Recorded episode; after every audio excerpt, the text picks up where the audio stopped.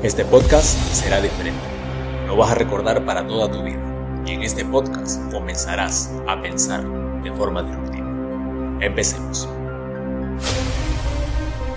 Estamos en un mundo en donde el comercio electrónico pasó de vender 3 billones de dólares a 4 billones y para el 2021 se espera que llegue a más de 5 billones. Las personas ya se dieron cuenta que tener un negocio físico o local no garantiza el éxito. Tenían ante los ojos las hermosas ventajas de no pagar arriendo, pagos de nómina y sobre todo los grandes impuestos y permisos que solo entorpecían el tiempo y las ganancias del emprendedor. En donde hoy se vende comida cuando muchos alardeaban de que jamás se podría vender comida en e-commerce en donde antes de comprarte una camisa o un vestido llegas a la casa y lo compras más fácil y barato por internet, en donde prefieres tener una aplicación de retail porque te molesta hacer las famosas colas para pagar, en donde antes de ir y entrar a un local ya investigaste todo sobre él en las redes sociales. Y en donde la razón número uno de compras en comercio electrónico es la facilidad de entrar a una tienda 24/7. Si no quieres quedarte fuera de todo este mundo, aquí te diré los 7 pasos que necesitas para que empieces mañana. Paso 1. Elegir qué vas a vender tanto de productos como de servicios y cuál será el modelo de negocio que vas a emplear. Paso 2. Elegir el nombre de tu negocio online. Paso 3. Comprar el dominio con el nombre que elegiste a un proveedor de dominios como por ejemplo GoDaddy. Paso 4. Elegir una plataforma en donde crear tu tienda si no cuentas con una persona experta, como por ejemplo WooCommerce. Paso 5. Configurar tu tienda, pasarelas de pagos, políticas y logística si la tienes.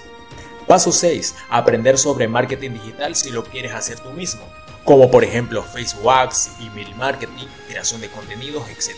Eso te ayudará a llevar tráfico a tu tienda y conseguir clientes potenciales que efectúen la compra. Y paso 7, medir, analizar y crear una base de datos en cuestión de los resultados que has tenido. En eso te podrá ayudar el Pixel de Facebook y Google Analytics. Lo que sí te tengo que decir es que el e-commerce es un campo muy extenso y que a la larga lleva mucha estrategia. Pero de manera práctica te he resumido todo lo que tienes que hacer para comenzar mañana mismo con tu negocio en línea. Todas las marcas deben de crear un canal de venta digital esto ya se veía venir con gran fuerza en el comercio electrónico, pero la pandemia lo aceleró, siendo así que nos adelantamos tres años en tan solo dos meses.